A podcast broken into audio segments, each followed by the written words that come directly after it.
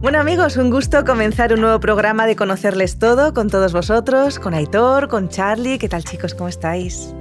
Muy bien, hoy estoy aquí con vosotros en la misma sala. Normalmente, ¿Te has metido en la pecera? Normalmente estoy en otra sala en el ordenador controlando la grabación, pero hoy me he venido aquí para, para sentirlo más, más de cerca. A mí me gusta, ¿no, Charlie, tenerlo más cerquita? Sí. así nos podemos mirar, nos, reímos y nos vemos.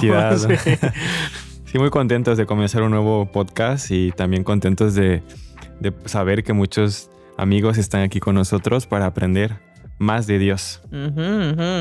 Conocerles todo. Hoy vamos a hablar acerca de los componentes de la salvación. En algún programa anterior hemos hablado acerca de la importancia de la salvación, de Jesús como nuestro Salvador.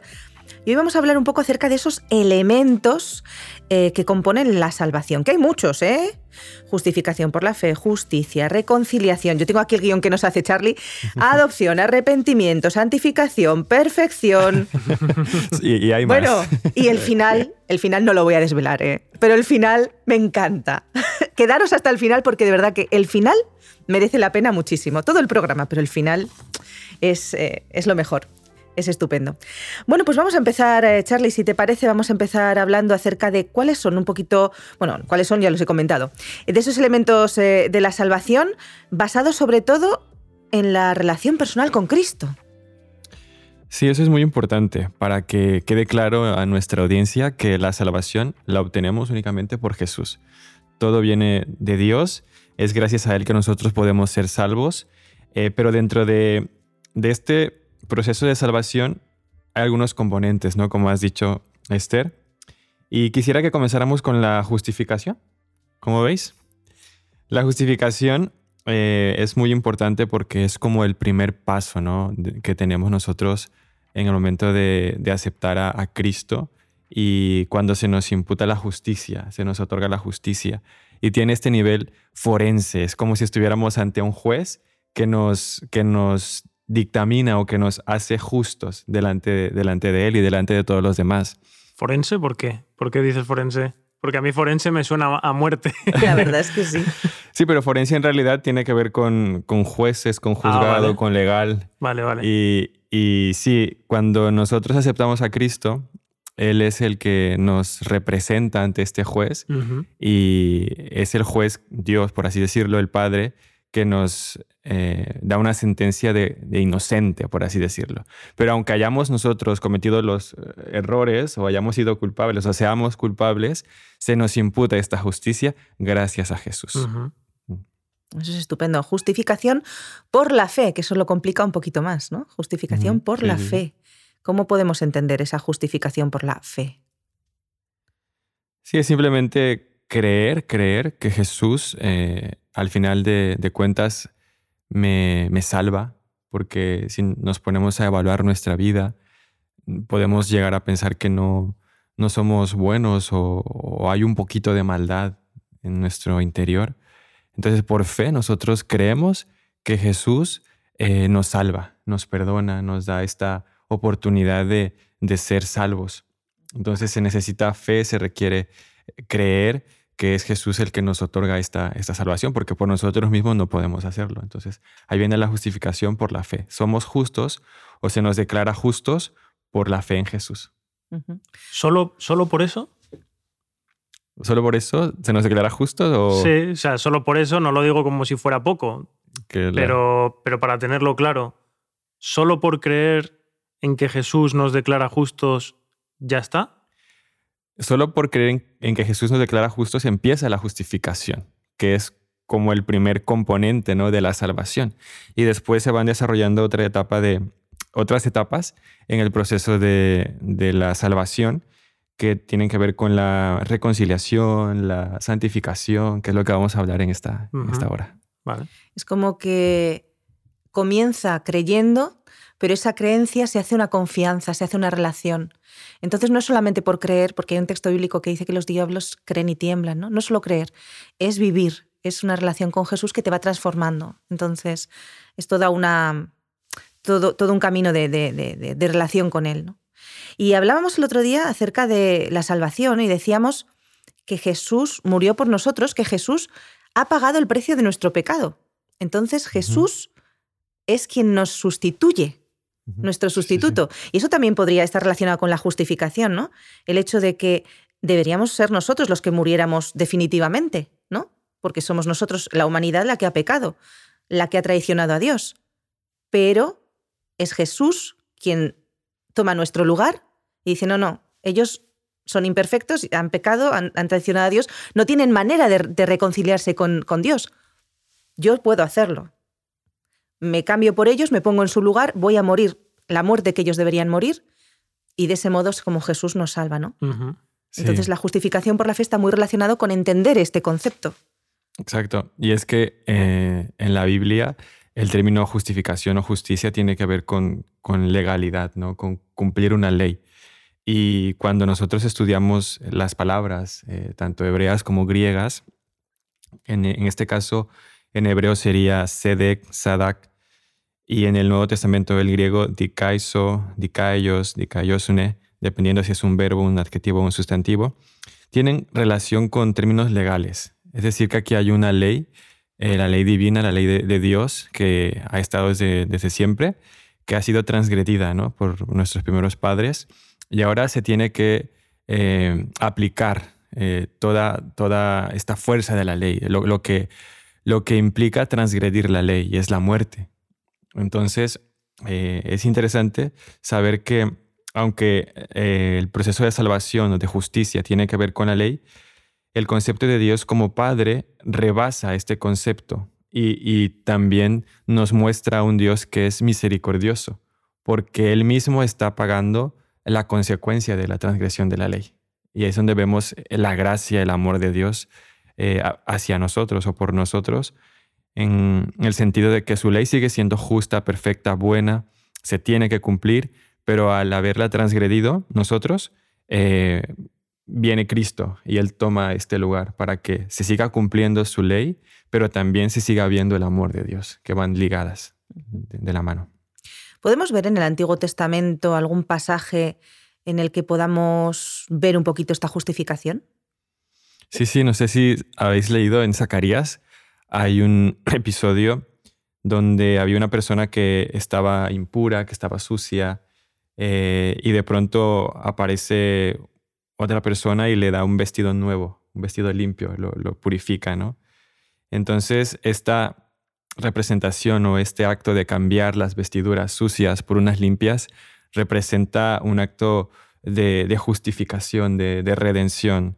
Y también, si vamos un poquito al Nuevo Testamento, se puede eh, ilustrar el, la, parábola o la historia que cuenta Jesús en Mateo 22 sobre las bodas, que todos los que tenían la invitación eh, eran invitados, pero también se les daba o se les pedía que llevaran un vestido al banquete.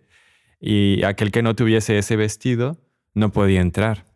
Entonces es, es importante que aquellos que quieran alcanzar la salvación o que quieran presentarse delante de Dios sean, sean justos, eh, e, estén vestidos con este manto de justicia. Pero nuestros trapos, como dice la Biblia, son inmundos. Entonces viene Cristo y nos da un vestido nuevo, un vestido de, bodas para que podamos entrar a ese banquete. Entonces ahí se ve eh, la justicia, que todavía se, se, exige este, este vestido, esta vestimenta, pero nos la otorga Dios mismo. Qué bonito, ¿no? Que sea el Señor el que nos cubre.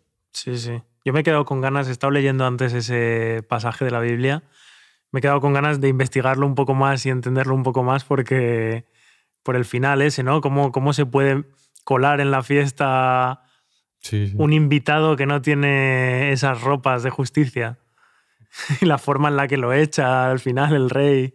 Pero bueno, el ejemplo es muy bueno para entenderlo. Y Sí, Jesús usó muchas parábolas, muchas historias para que pudiésemos entender claramente, sí. Y esto del manto de justicia después nos va a ayudar también a entender otro concepto como que estudiaremos más tarde, como es la, perfección. ¿no?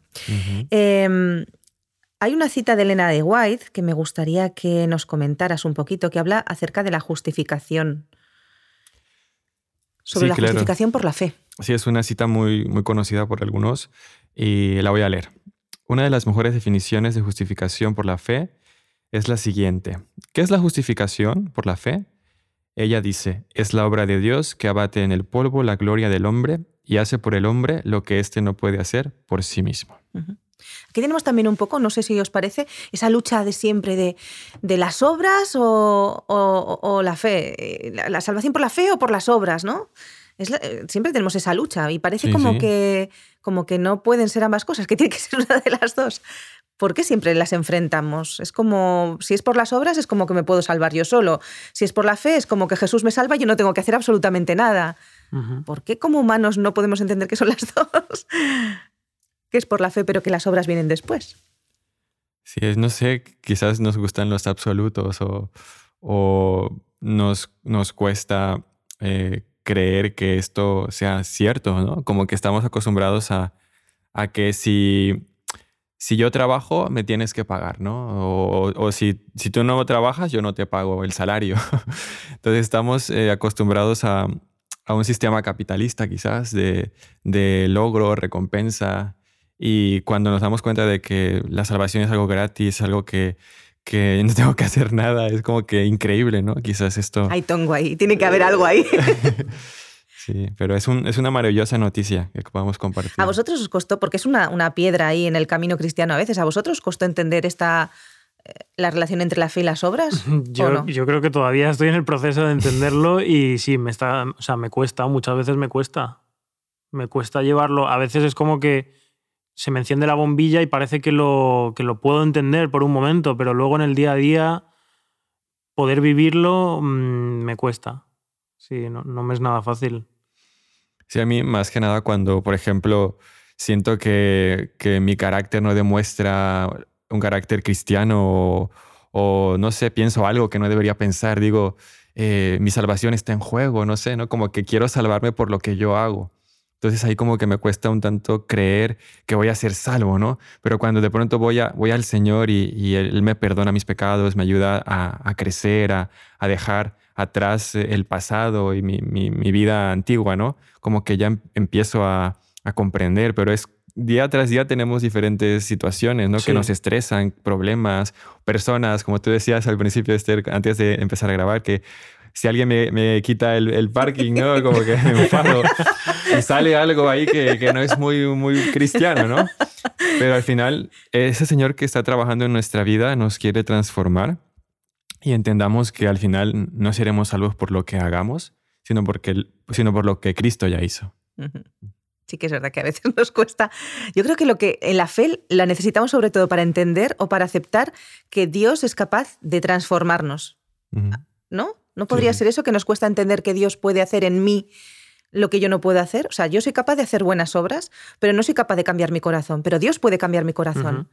Entonces, si ya es difícil hacer buenas obras, cambiar el corazón nos parece imposible, pero que Dios lo puede hacer, lo creemos, pero lo tenemos que creer de verdad para que lo pueda hacer realmente, ¿no? Sí. Y yo noto a veces también que personalmente me cuesta mucho sentir de verdad ese profundo agradecimiento por, por la salvación que me ofrece Dios. Y pienso que el no poder sentir como debería dónde estoy o dónde estaba y de dónde me ha rescatado Dios y ese agradecimiento tan grande es lo que me hace que luego eh, las obras de la fe no vengan solas, ¿sabes? y yo sienta que me tengo que esforzar por hacerlas mm. porque no me están saliendo solas. Mm. Porque creo que esas obras de la fe em, son fruto de, ese profundo agradecimiento que, sentimos, ¿no? De, al ver el amor tan grande que se nos ha entregado, entonces surge algo en nuestro corazón que nos hace querer agradar a Dios, querer amar a los demás y tal. Y si no, y si a mí no me sale de forma natural, pues muchas veces pienso, ¿será que realmente no estoy valorando, no soy capaz de valorar como debería y de, sentirme tan agradecido por lo que Dios ha hecho por mí? Mm. Es como que tengo ahí un corazón endurecido y, y no sé, tal vez a veces me, me, llego, a, llego a pensar, ¿no? Llego a sentir que, que sí, que simplemente lo que me merezco es ser salvo y entonces por eso no me siento tan... Mm. Y hay otras personas, que conozco algunas personas, que piensan justo lo contrario. Lo sí, eso pensaba no merezco ser salvo. Y hablas con ellas, les explicas el amor de Dios, les explicas, no, no, yo no merezco ser salvo. Y son personas que, que son buenas personas, que, que no son personas pero piensan que no son merecedoras de ser salvas y no hay forma humana de, convencerlas de que el Señor ha muerto por ellas, de que la salvación es un regalo, no hay forma. Yo creo que en cada, sí, en cada persona Satanás mm, juega sus armas de una manera y nos y hace todo lo posible por, por tenernos engañados y porque no sepamos ver realmente lo que, lo que Dios hace por nosotros y lo que nos propone, ¿no? Sí, y en relación con estas personas que, que están en el otro extremo que decías, Esther, que mm, se sienten tan pecadoras, tan culpables, que no pueden reconciliarse con Dios, ¿no? Eh, yo creo que otro elemento, otro componente de, la, de la, salvación es la reconciliación. Y, por ejemplo, cuando nosotros ofendemos a alguien, cuando lastimamos a alguien, eh, lo normal sería sentirnos avergonzados, ¿no? sentirnos mal por, haber lastimado a alguien. Y muchas veces cuando hacemos daño, quizás nos apartamos, nos alejamos o no queremos ver a esa persona porque pensamos que nos va a juzgar, que nos va a rechazar, que no nos va a perdonar, ¿no? Y pienso que así puede pasar en nuestra relación con Dios, ¿no? Cuando sentimos que lo hemos ofendido, que eh, hemos fallado, en vez de ir a Él, como que nos alejamos como Adán y Eva, ¿no? Cuando pecaron. Exacto, exactamente. Total. Entonces, eh, la reconciliación es muy importante. Hay un versículo que me gustaría mencionar en 2 Corintios 5, 19. Eh, dice, Dios estaba en Cristo reconciliando consigo al mundo, no tomándoles en cuenta a los hombres sus pecados, y nos encargó a nosotros la palabra de la reconciliación. Entonces, a través de Cristo nosotros somos reconciliados con Dios porque Él ya no toma en cuenta todos nuestros errores, nuestros, nuestros pecados. Y también hay otro episodio de la Biblia donde eh, Jesús contaba una, una, historia, una parábola de que había una persona que tenía un deudor, que le debía un poquito, ¿no? Y, mm. y le perdonó la deuda. Y había este, también tenía otro deudor que, le debía muchísimo y no le quiso perdonar la deuda. Y decía Jesús que nosotros deberíamos estar agradecidos porque Él nos está perdonando nuestras deudas y, hacer lo mismo con otras personas también. Y sobre este tema también menciona, o Jesús pregunta, ¿a quién será que, le, quién será que amará más a su maestro? Pregunta Jesús. Y los discípulos contestaron, pues aquel al que le perdonó más, ese amará más a, su maestro. Entonces, siento que si estamos hundidos, si estamos en una situación em, muy alejada de Dios por nuestros pecados, por nuestros errores, si nos sentimos mal. Eh, si Dios nos perdona todo esto, debemos amarle más, debemos amarle más y, reconciliarnos, reconciliarnos con Dios, porque si no nos sentimos reconciliados, si no siento que Dios me perdona, si no siento que tengo nuevamente el acceso a Él, difícilmente podré disfrutar y experimentar la salvación en mi vida. Sí, sí, a eso es a lo que me refería antes, ¿no? Que o bien porque crees que no te que no, te, perdona. o bien porque no, no sientes que hay algo que perdonar. Que haya algo que perdonar o que estés tan, tan en una condición tan mala, bien por esa, una de esas dos, eh, puedes no sentir tanto agradecimiento y, que eso haga que él no pueda actuar de la misma manera en ti, ¿no? Sí, sí, sí. Hablaremos en algún programa también del tema del perdón, porque es un tema interesante y tiene una un trasfondo que creo que es importante para nosotros en nuestra vida cristiana práctica, ¿no? Pero continuando hablando de la reconciliación, en Romanos 5, eh, Jesús muere por las personas mientras aún están en pecado. Entonces el evento salvífico está separado de ellos y es anterior a la aparición de la fe. ¿Cómo entendemos esto? Sí, ese pasaje de Romanos es muy interesante hablábamos antes de comenzar que el apóstol Pablo la lió mucho, ¿no? Porque hay muchas cosas que, que a veces nos cuesta comprender, pero sí Jesús dice, eh, el apóstol Pablo dice que Jesús murió mientras aún estábamos en, en, pecados. Y creo que también lo lleva a antes del, de, la, de la entrada del pecado, cuando desde este concilio divino, ¿no? En el cielo, se había planeado la forma de rescatar al hombre en caso de que pecara. Entonces ya, Jesús se había ofrecido, eh, la segunda persona de la deidad. Dijo, si Adán y Eva, si el hombre eh, peca, yo iré a rescatarlos. Entonces, antes de que hubiese fe, antes de que hubiese conocimiento de un Salvador, antes de que pudiésemos tener idea de lo que Cristo hizo o, hiciera, tomando en cuenta el Antiguo Testamento, ya, ya había eh, esta idea, ¿no? Ya existía esta idea de, de la muerte de Jesús por nosotros. Y también me gusta la idea, no sé qué pensáis, de reconciliación relativa a la paz. ¿eh? Eh, volver a unir a dos personas. Eh, en aquellos momentos entre judíos y gentiles pues no había muy buena relación, ¿no? Y cuando Jesús bueno, pues les dice, bueno, en, Pablo, ¿no? Y que tienen que llevarse bien, que, que, cristiano puede ser un judío y cristiano puede ser un gentil. Esto costó también un poquito, ¿no? ¿Por qué a veces nos cuestan tanto las personas que son diferentes a nosotros? pregunta, ¿no? es que es complicado, o sea, de, verdad, de mm, reconciliarnos cuando alguien nos hace daño, reconciliarnos, volver a, unirnos con, la gente, ¿no? Esto, yo creo, yo no sé. Hay circunstancias, por eso decía antes que merecería la pena hacer un, un programa entero del perdón, porque hay circunstancias en las que el perdón no es suficiente. Hmm. Y sé que esto es muy duro porque eh, para Dios sí, sí, o sea, sí, sí puede volver a pegar las cosas de manera perdón no es suficiente, dices, para que haya reconciliación, ¿verdad? Claro, o sea, en, el sentido de que, por ejemplo, es como una vasija. Tú rompes una vasija y luego le puedes pegar los trozos, pero no va a quedar igual. Con las relaciones es lo mismo. Yo puedo discutir con Charlie, pero si tenemos un problema muy grande y yo traiciono a Charlie, Charlie no va a volver a tener confianza conmigo. Aunque yo haya cambiado, aunque le demuestre que he cambiado, esa relación está rota. Y y obligarnos, a veces nos obligamos, mm. lo he visto sobre todo en, parejas, ¿no? En, algunos pastores con temas matrimoniales y tal, ¿no? Que obligan a la pareja a reconciliarse, entre comillas, obligan, ¿no? Sí, que presionan. Es que a veces es muy difícil, porque si se ha roto, el poder volver a, unir esos trozos, esa reconciliación, como seres humanos nos cuesta a lo mejor entender la reconciliación con Dios, porque a nivel humano es muy difícil a veces una reconciliación completa, volver a confiar en la persona, ¿no? Esa vasija que se cae, se rompe, le pegas los trocitos, puede quedarte igual, pero sigue rota, ves las, las, rajitas, ¿no? Dios no, Dios es capaz de reconciliar en el sentido de esa vasija la hace otra vez nueva. O sea, no se nota ningún trocito. Es como, como si el tiempo no hubiera pasado, una reconciliación total y completa. Entonces, como seres humanos, a veces me pregunto cómo podemos alcanzar a entender la reconciliación con Dios si no conseguimos entender la reconciliación o no conseguimos a veces reconciliarnos totalmente entre nosotros. ¿no? Sí, a mí me ha pasado en mis relaciones que se han roto algunas y sí ha habido perdón, pero no siempre hay reconciliación y no es, no es eh, obligatoria. Lo que sí debería ser obligatorio es el perdón, tratar de, de, soltar, porque muchas veces o casi siempre cuando perdonas, también te haces un bien a ti.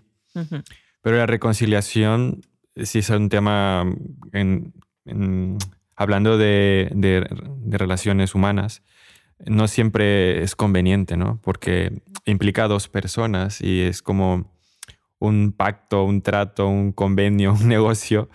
En el caso de Dios, sabemos que Dios es fiel y que nunca falla y que su amor es inmensurable y que no cambia y que es perfecto. El que puede fallar soy yo. Pero cuando implica a otra persona que tiene también sus luchas, sus pruebas, eh, a veces la reconciliación no puede ser porque seguirá causando daño. Pero siempre debería estar el perdón, yo pienso. Y el respeto. Y el respeto. Yo he intentado en, mis relaciones reconciliarme con estas que, que, han sido rotas, ¿no? Pero a veces, aunque yo tengo la intención, la otra persona no, no, no la tiene. Y hay que respetar, como tú has dicho, ¿no? Y tratar de, de, seguir avanzando y aprender de los errores que hemos cometido y seguir creciendo y, y mejorando hasta llegar a, la perfección, que vamos a, ir hablando esta, esta hora. Pero sí es un tema eh, complicado, pero siento que en relación con Dios, Dios siempre está dispuesto a reconciliarse. Él quiere él quiere que estemos nuevamente juntos, que nos llevemos bien. Él se olvida de todo y Él tiene la capacidad para volver a hacer la vasija. Aunque si nosotros la rompemos, Él puede hacer una nueva, una más bonita y, preciosa y, la relación se restaura de, una manera positiva y sana con él. Ahí entra también un poco la fe, ¿no? La fe en que Dios puede restaurar una relación totalmente entre él y yo, la relación queda totalmente restaurada gracias a Jesús, ¿no? Ahí entraría también esa la fe. en Jesús, exacto. Pero es que con Dios es más que una reconciliación, hablamos de una especie de adopción, porque Dios es Padre y nos trata como si fuéramos sus hijos, más que como unas criaturas, sino como sus propios hijos. ¿Cómo podemos entender la adopción en relación con la justificación? Sí, pues la adopción es un, concepto que también aparece en la Biblia y, por ejemplo, primera de Juan 3 dice, mirad qué gran amor nos ha dado el Padre para que seamos llamados hijos de Dios, ¿no? Y si nosotros hacemos un recorrido a la historia del Antiguo Testamento, cuando se le hicieron las promesas a Abraham de que él iba a tener un descendiente, iba a ser padre de las naciones y que de su linaje vendría el que iba a salvar a la humanidad. Eh, el pueblo judío, el pueblo, eh, los descendientes de Abraham, se sintieron muy orgullosos de ser hijos de Abraham, de ser eh, un, grupo escogido, un grupo especial. Entonces, durante el tiempo, el tiempo de Jesús, ser hijo de, Abraham, ser parte de este linaje, era un orgullo ¿no? nacionalista porque incluía la salvación. Entonces, cuando viene Cristo, cuando vemos las cartas del apóstol Pablo, de, de Juan, vemos que, Dios, eh, al final de cuentas, quiere, quiere también adoptarnos, quiere que seamos hijos de Abraham también y formar parte de ese linaje, de ese linaje escogido. Entonces, gracias a que nosotros, por la fe en Cristo Jesús, eh, creemos en, este en esta que nos imputa la justicia, creemos en esta justicia, es que también podemos ser llamados hermanos de Jesús e hijos del, Padre. Y en el tiempo de, Jesús, el hecho de adoptar, de hecho también en el Antiguo Testamento, era una idea muy, muy, muy importante. Por ejemplo, el, el levirato, que cuando tu pareja, siendo tu mujer, se moría tu, tu esposo, el hermano de, tu esposo, tu cuñado, tenía la obligación de casarse contigo para darte hijos. Y, los hijos que ya tenías eh, eran adoptados por el nuevo padre, ¿no? la, adopción era algo muy importante, el hecho de, formar parte de, un linaje era algo que, importaba muchísimo. Y en el Nuevo Testamento, cuando hablamos de la adopción romana, por así decirlo, cuando había muchos esclavos o para pagar las deudas, a veces tenías que vender a, tus hijos, em, tu hijo pasaba a ser propiedad prácticamente de, una nueva persona, lo, adoptaban y, ya no era más tu hijo, pero recibía todos los beneficios del nuevo padre. Entonces cogía el apellido, eh, podía recibir una herencia, y tenía un nuevo nombre, un nuevo estatus. Ya no era más un hijo de, una persona esclava, sino que era, era hijo de, otro, ¿no? Entonces yo pienso que el apóstol Pablo cuando habla de adopción en relación con la justicia, quiere que, o quería, hablando al público que escribió mm, principalmente, que entendiéramos eso, ¿no? Que, que ahora nosotros somos hijos de Dios y todos los beneficios que implica ser hijos de Dios los podemos eh, tener a través de esta adopción que Él hace de nosotros. No sé si me di a explicar. Sí, has explicado súper bien. hablé mucho y no sé. No, no, muy bien. Además, eh, la parte esa que nos acabas de comentar me parece interesante, lo del nuevo nombre, etcétera, porque me recuerda que, Jesús también nos va a poner un nuevo nombre en el cielo, etcétera, ¿no? Entonces, la parte esa de adopción. En una piedrecita blanca, dice Apocalipsis es hermoso. Em, pero para que el Señor nos pueda adoptar, para que podamos ser justificados, para que podamos hacer todo esto que hemos comentado y además ser salvos, necesitamos algo importante y necesario, que es el arrepentimiento. ¿Qué es exactamente el arrepentimiento?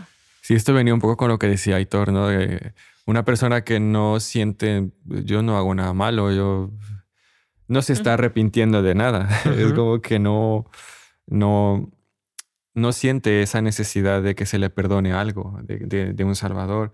Y, por ejemplo, para, para poder experimentar el, arrepentimiento, el arrepentimiento, para decir que es un arrepentimiento sincero, en primer lugar, debe haber un reconocimiento de que la persona es pecadora. Y en segundo lugar, debe, el, corazón debe, debe sentirse, no sé, como dolido, dolido triste, eh, por lo que ha, hecho, por lo que ha vivido. Yo creo que esto lo hemos experimentado todos en, en, alguno o en muchos momentos, aunque a lo mejor no sea como nos sentimos todos los días, pero lo podemos entender, sabemos a qué se refiere. Ese momento en el que te das cuenta de que has hecho algo malo, ya no por las consecuencias que a lo mejor tienes, sino porque has herido a alguien que quieres, has, hecho algo que de verdad te entristece a ti. haber hecho y te gustaría ir atrás en el tiempo y no haberlo hecho. Sí, sí. Y, la Biblia, por ejemplo, en 2 Corintios 7, eh, habla de dos tipos de arrepentimiento. Y dice ahí que hay un arrepentimiento del mundo que produce muerte, pero el arrepentimiento piadoso eh, produce vida y salvación. Entonces, el arrepentimiento que necesitamos nosotros eh, es el, el genuino, el piadoso, el sincero el que tiene esperanza, porque no queremos invitar a nuestros oyentes a que vivan toda la vida con un corazón dolido, ¿no? que, un corazón dañado, lastimado, sino que vayamos con un corazón arrepentido por lo que quizás hemos hecho o por lo que quizás somos, no sé, y entendamos que Dios quiere darnos una nueva oportunidad, porque también hay personas en, en la iglesia o en la vida cristiana que no manejan bien este, este proceso ¿no? de, duelo, de dolor por, por lo que hacen y toda su vida religiosa, su experiencia en la iglesia es un martirio, es, es, doloroso, siempre sufriendo por, por, lo que yo hago, por, con el látigo, ¿no? con un pecado, soy una miseria. No, no, no, Entonces es bueno arrepentirse, sentir un, un dolor por lo que hemos hecho, el pecado que quizás tenemos, pero entender que este arrepentimiento nos lleva a la vida, nos lleva a Jesús, nos lleva a una transformación, nos lleva a un cambio mm. y no nos lleva a la muerte. Mm. Porque una persona que puede estar experimentando el arrepentimiento en su vida por cualquier cosa que haya hecho, eh, incluso como dice la Biblia, puede llevar, llevarlo a la muerte, al suicidio. Como, o como el ejemplo de Judas, por ejemplo, ¿no? Exacto, sí, sí. Entonces, eh, algunos dicen, lo de Judas no fue un arrepentimiento, sino que fue un remordimiento y todo eso. Pero, pero sí, eh, el arrepentimiento es sentir Mm, que hemos hecho algo mal y dejar que Dios trabaje en nuestra vida, ¿no? me, gusta, me gusta mucho la, la, imagen de eso, de cambiar de dirección, ¿no? Estás yendo hacia un sitio que... Profundo deseo de cambio, iba a decir yo. Sí, que nos pasa a veces, ¿no? Salgo de casa con prisa, creo que he aparcado el coche en un lado y a mitad de camino me doy cuenta de que era en el lado contrario, entonces me doy media vuelta y vuelvo. Me gusta esa imagen del arrepentimiento también, no como algo que a lo mejor he hecho ya en el pasado y no puedo cambiar, sino como una actitud en la vida en la que estoy a tiempo de cambiar. A lo mejor voy por un camino que no es el adecuado y, de repente me doy cuenta, por aquí no es el correcto. Entonces me, me, arrepiento, digamos, ¿no? doy media vuelta y cambio de dirección. Sí, creo que esa palabra en griego es metanoia, que es dar, eh, ir por un lado, pero ir, y encaminarse por el lado correcto. Y yo siento que en nuestra vida deberíamos eh, vivir sucesos de arrepentimiento con, constante, porque una vez que profundizamos en la Biblia, profundizamos en Dios, el Señor a través de su Espíritu Santo nos revela qué es lo que está mal en nosotros y, qué es lo que tenemos que cambiar. Y entonces para poder cambiar, para poder crecer, necesitamos reconocer aquello que está mal y, arrepentirnos de ello y seguir avanzando. Entonces eh, es importante que, que, tomemos esto en cuenta, que no vivamos enfrascados en, en, el pasado, sino que el Señor siga revelando en nuestro presente eh, qué necesito, qué puedo yo mejorar de mi vida y seguir perfeccionándome en ese camino. Solamente una puntualización, las personas que viven sufriendo, como dices, hay cristianos que es que eh, si el arrepentimiento es cambiar de dirección, es lógico que sintamos un poco de tristeza o de pena porque hemos equivocado el camino, ¿no? O porque hemos hecho daño a los que queremos, como dice Aitor. Pero también tenemos un lastre, que no sé muy bien de dónde viene, de autocastigo, O, no sé cómo llamarlo, de, masoquismo. Sí, o sea, de, no sé muy bien si es por el tema de las obras o, por qué es exactamente, o por el concepto de un Dios cruel o un Dios justiciero o un Dios que castiga, pero no es tampoco que Dios castigue exactamente, ¿no? Es más bien que, hay consecuencias para nuestros actos. Entonces, si hemos hecho algo mal, vamos a tener una consecuencia que posiblemente no va a ser muy positiva. Pero no hay que estar sufriendo. Y ese sufrir a veces es como una autoflagelación o un autocastigo, ¿no? Y también tendría que ver un poco. Tengo que pagar, ¿no? Tengo que pagar por lo que he hecho y, si es un daño muy grande el que he hecho, tengo que, tengo que pagar mucho y sufrir mucho para poder. No. Claro. Eh, si has hecho algo malo bueno, sí, en algunos casos lo puedes intentar corregir, ¿no? Puedes hacer algo, pero no tienes que estar sufriendo para pagar ese mal que has hecho. Una cosa es corregirlo, como muy bien dices, si puedes corregirlo, corrígelo, por supuesto que sí.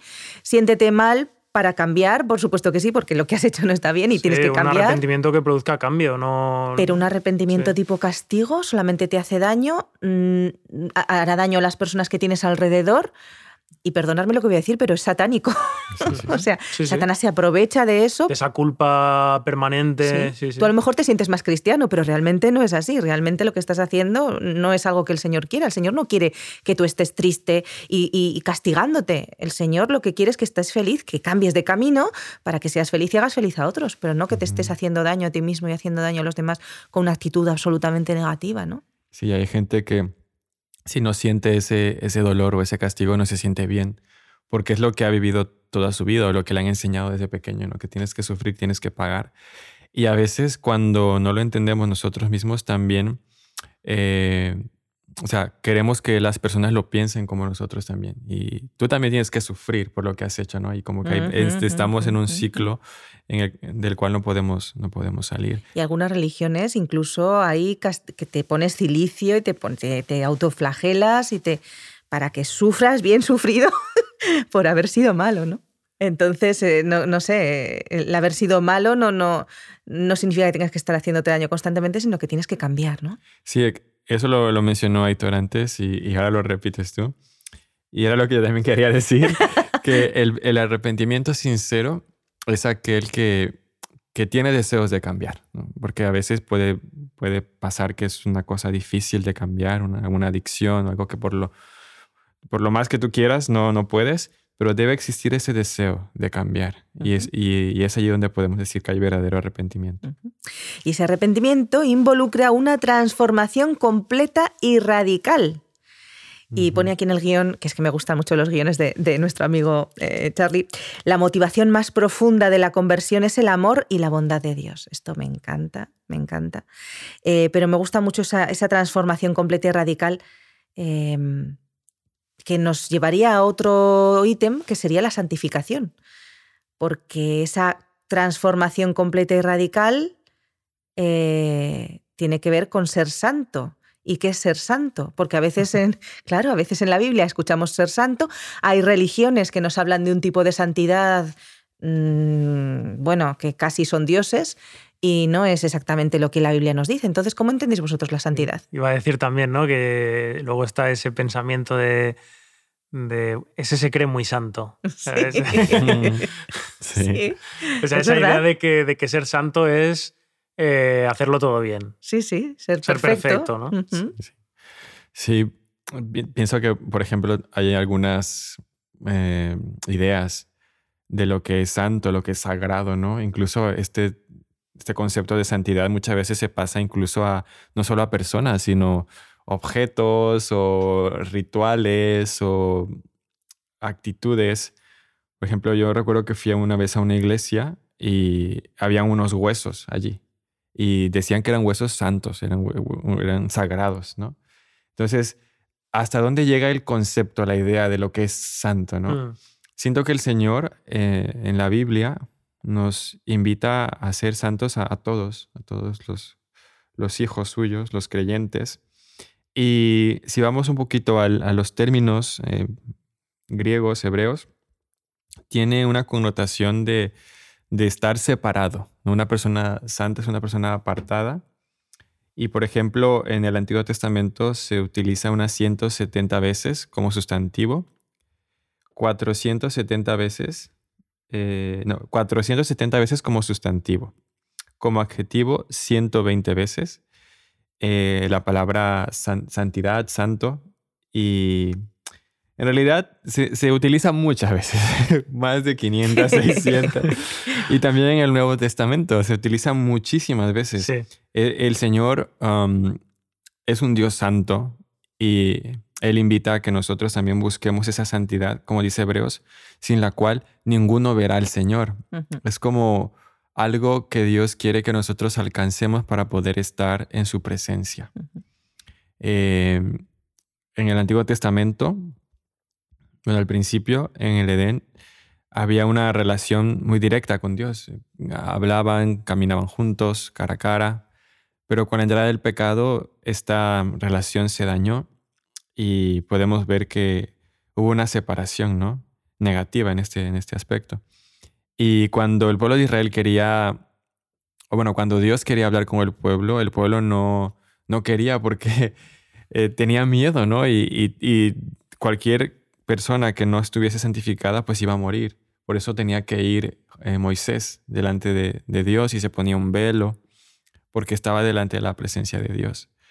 Eh, ahora mismo ya no estamos en esos tiempos, ¿no? De, de, ser completamente destruidos, porque estamos a través de la mediación de Jesús y, a, través de, Él, de lo que ha, hecho el Espíritu Santo, nos está santificando constantemente para que algún día podamos volver a estar cara a cara con Dios, como al principio.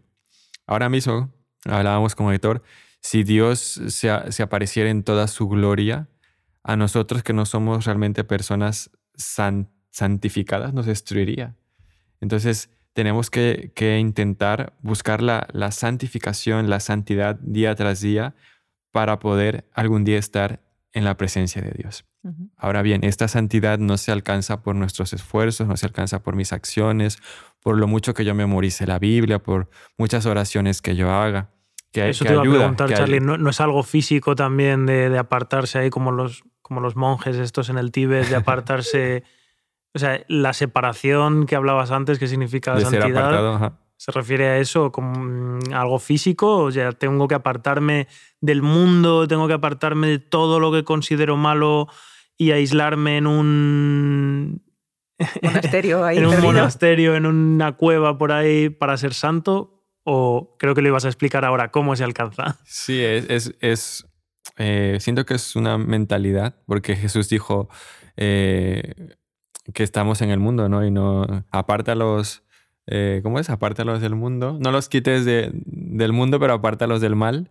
Es decir, nosotros seguiremos aquí en el mundo. A mí me gusta más la, palabra eh, sociedad, porque es como, esos son del mundo. Es como, ¿de qué mundo? Sí, yo de dónde soy, de Marte. claro, exactamente. Es eh, como... nosotros sabemos, ¿no? El siento que el Espíritu Santo nos revela qué es lo bueno y qué es lo malo. El Señor quiere que nos apartemos de lo malo, Muy bien. pero no de, de las personas ni que nos aislemos aislemos. Al contrario, quiere que nosotros estemos allí porque es donde más podemos tener una influencia o hacer una influencia en los demás. Entonces, eh, la oración, el estudio de la Biblia y todo lo que podamos nosotros intentar hacer para, para ser santos influye. Pero al final, lo que, lo que nos santifica o el que nos santifica es Dios. Dios a través de su Espíritu en nuestra vida. Me gusta mucho lo que pones aquí en el guion, es un proceso progresivo de cambio moral, ¿no? Un proceso progresivo de cambio moral que no lo hacemos nosotros, sino que lo hace Jesús en nosotros y que nos lleva a ese término que hemos hablado también de la perfección. Y en este término de la perfección, pues tenemos hermanos que piensan que podemos ser perfectos ya, hay otros que piensan que no podemos ser perfectos ya. Jesús dice que nos perfecciona Eh, está muy relacionado con el tema de la santificación, de la adopción, del arrepentimiento, de todos los términos que hemos hablado anteriormente. Está muy relacionado y yo creo que es el, la, cúspide o la culminación un poco ¿no? de, todos ellos, em, esa perfección cristiana. ¿Podemos hablar un poquito acerca de esa perfección partiendo del Antiguo Testamento? Sí, sí, claro. De hecho, como venimos hablando, empieza con la justificación, ¿no?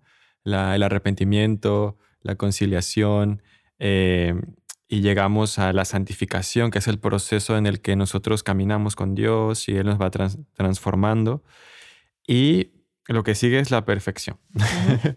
y de ahí sigue la glorificación, pero no lo vamos a, abordar hoy. Pero la perfección es... Eh, Eso ya cuando Jesús venga. de la glorificación es cuando Jesús venga. La perfección en el Antiguo Testamento, como preguntabas, Esther, eh, tiene esa idea de algo que ya está maduro, algo que está completo, que está lleno, que está entero. Y en el Nuevo Testamento se conecta con la palabra teleios, que también tiene la misma connotación. Y algo curioso es que, por ejemplo, en el Antiguo Testamento eh, se le llama perfectos a humanos imperfectos. se describe como perfectos. Por ejemplo, a Noé, a Abraham y a, y a Job. Entonces, esto, esto nos da la idea de que la perfección no quiere decir impecabilidad, no quiere decir que, que, que... no haya fallos. Que no haya fallos o errores, sino que es una condición en la que yo estoy delante de Dios. Es, Dios me, me, considera perfecto.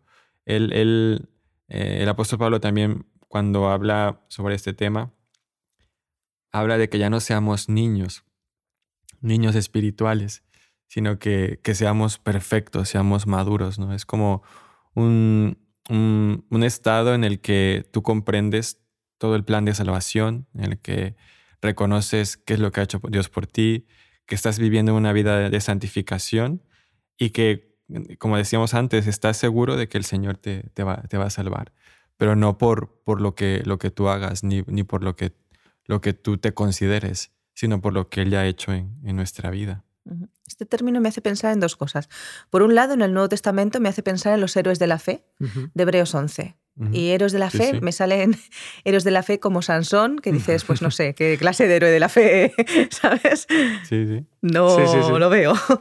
David, que dices, bueno, sí, pero no. Sí, pero o sea, también, por momentos. Por momentos, metió la pata de vez en cuando bastante, de manera bastante importante.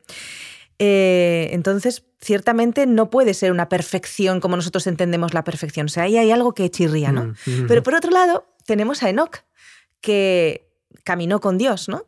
Y debía ser bastante perfecto porque Dios se lo llevó con él. Sí, sí. Entonces, claro, era perfecto de perfección, de que ya no peco más. Y, ah, claro, esto, todo esto hace que, que tengamos dudas, que tengamos eh, un problema ahí conceptual importante, ¿no? De, de, de, si entendemos la perfección como un estado eh, de, de, impecabilidad o si entendemos la perfección como un camino, porque para mí es muy importante el tema de Enoch, y ca Enoch caminó con Dios, uh -huh. ¿no? Como un camino, la perfección como un camino, un caminar con Dios. ¿Podría ser la perfección un caminar con Dios más que un estado? Sí, sí, claro, claro, totalmente. De hecho, para entender mejor me gustaría eh, citar a Edward Happenstall y él hace una separación de la palabra perfección y la palabra perfeccionismo.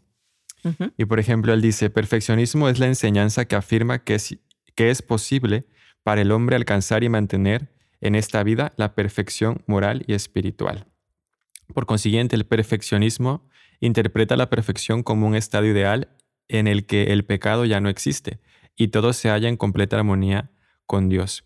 La perfección, por el contrario, es considerada como un término relativo usado para describir, describir, el desarrollo del cristiano y su paso progresivo del pecado a la rectitud, la virtud o la justicia. El cristiano se encuentra en el camino de la perfección sin pecado hacia el estado original en que fue creado por Dios. En ninguna parte la Biblia equipara la perfección con la impecabilidad. Es lo que Yo dice. Creo que queda clarísimo. ¿eh? sí, perfeccionismo bueno. y perfección, ¿no? Uh -huh. eh, perfeccionismo sería como pensar que, que, ya no habrá pecado, y eso no es lo que dice la Biblia. Y perfección es como un, un camino, ¿no? Un proceso, eh, pro, pro, proceso hacia la rectitud, hacia la, la, la, virtud, hacia la justicia. Y yo creo que en ese proceso estamos muchos de, nosotros. Sí, yo creo que eso también es un poco la clave de lo que hablábamos antes, ¿no? De que hay muchas personas y dejarme que me incluya, porque a veces me pasa también que, que idealizamos demasiado las cosas y caemos en el perfeccionismo. Y ese perfeccionismo nos hace pues no, no vivir con paz, ¿sabes? No, no vivir con paz porque vemos que fallamos, que caemos y, y no nos sentimos perfectos de, de esa forma, ¿no? Y, y, puede hacernos estar viviendo siempre con la sensación de que ay, no alcanzo, no alcanzo, no alcanzo y, y, no, y mi vida no es como debería y es muy frustrante y muy triste vivir así. Uh -huh. Yo no sí. creo para nada que ese sea el, no. el, deseo de Dios para los cristianos. Y es que también el perfeccionismo se puede llevar a otras esferas, no solamente a, a la religión, sino a cómo haces un trabajo. A la pareja. A la pareja. Y cuando, cuando tú tienes expectativas tan altas y no las encuentras o las alcanzas, te frustras. Mm. Entonces, la, Biblia no, no, no habla de eso, sino de un proceso, un camino de crecimiento. Y justo nos eh, comentábamos ¿no? antes sobre Pablo, que en Filipenses 3, del 12 al 15, él habla que ya es perfecto. Dice, no que ya haya alcanzado ni que ya sea perfecto, sino que prosigo por ver si alcanzo aquello para lo cual fui también alcanzado de Cristo Jesús. O sea, no, dice, no es que ya sea perfecto. No soy perfecto, sí. y Pero estoy en el camino. y después, más adelante, dice, eh, así que todos los que somos perfectos. No, Pablo, ¿por qué? Con lo bien que ibas. Esto mismo sintamos, ¿no? Es como que Pablo dice, no es que ya sea perfecto, no es que ya lo haya alcanzado, yo prosigo, prosigo. Pero después dice, todos los que somos perfectos. o sea, es un ya, pero todavía no, que se utiliza mucho en, la teología. Es un proceso en el cual no lo somos, pero ya lo somos. estamos, en, ello. Es un estar en ello, ¿no? Es estar en ello. Y tiene mucho peligro el creerse perfecto. O sea, es muy peligroso creerse perfecto, porque de hecho, eh, aquellos que dicen que no tienen pecado, dice la Biblia, son mentirosos y necesitan el perdón de Dios. O sea, realmente aquel texto que dice, eh, aquel que, que, crea estar firme, mire que no caiga, ¿no? Cuidado, o sea, no somos perfectos, somos perfectos en Cristo. El único perfecto del mundo es Jesús. Porque si nosotros fuéramos perfectos, no necesitamos a Jesús. Y entonces no necesitamos un Salvador y tenemos un problema. Y si nosotros pudiésemos ser perfectos, cualquiera de nosotros pudiese haber pagado el precio del pecado. Claro. Lo que exigía. En la definición antes comentabas también que está asociado con la palabra maduro, ¿no? Cuando algo es maduro, es completo.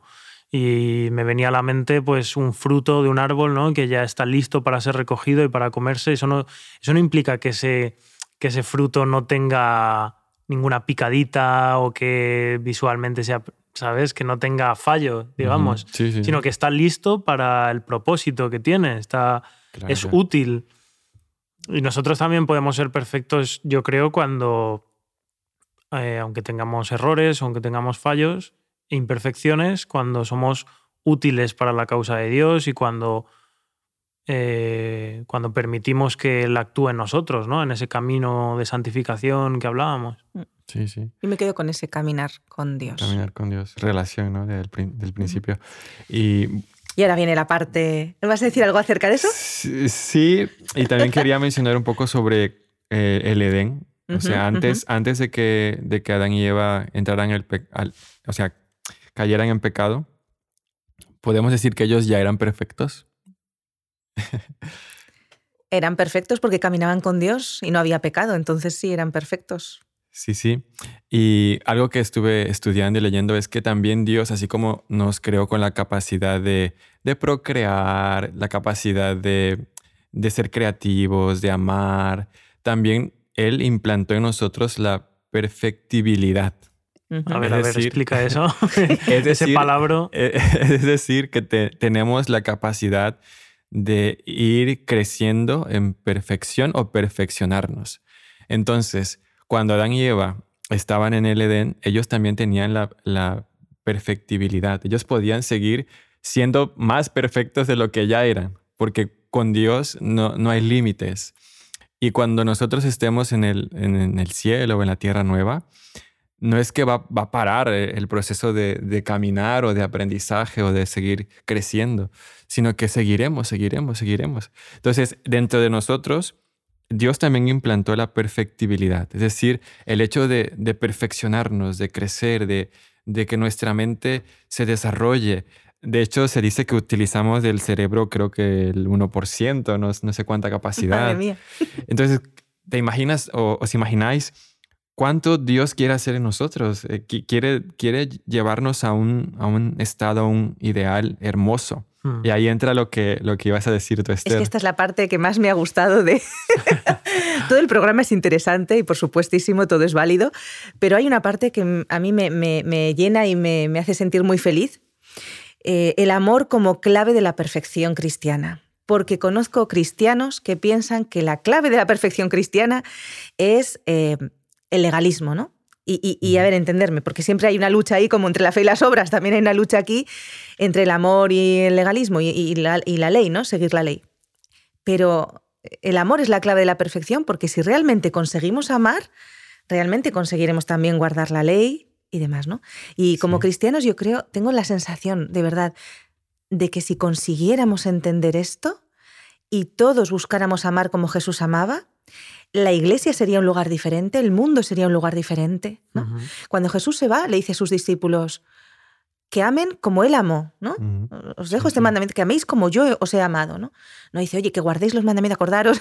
Esto por supuesto, pero más allá de eso, lo más importante, lo que os hará guardar los mandamientos bien, lo que os hará no robar, no matar, no, lo que os hará amar a Dios más, lo que os hará guardar el sábado bien, lo que os hará es amar de verdad, ¿no?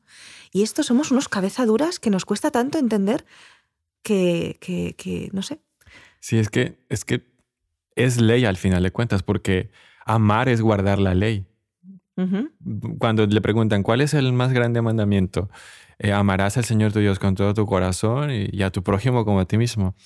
Entonces, al final, eh, sí estamos guardando la ley, pero lo estamos guardando de la manera correcta, amando. Y, el mandamiento más importante es el amor. El amor es el camino por el cual obra la fe.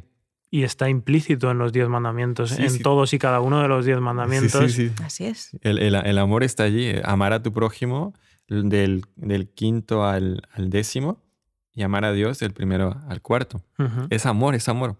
Entonces, Dios quiere llevarnos a, a, la perfección a través de, la práctica del amor, a través de, tenerlo a Él en nuestro interior, porque Él es amor.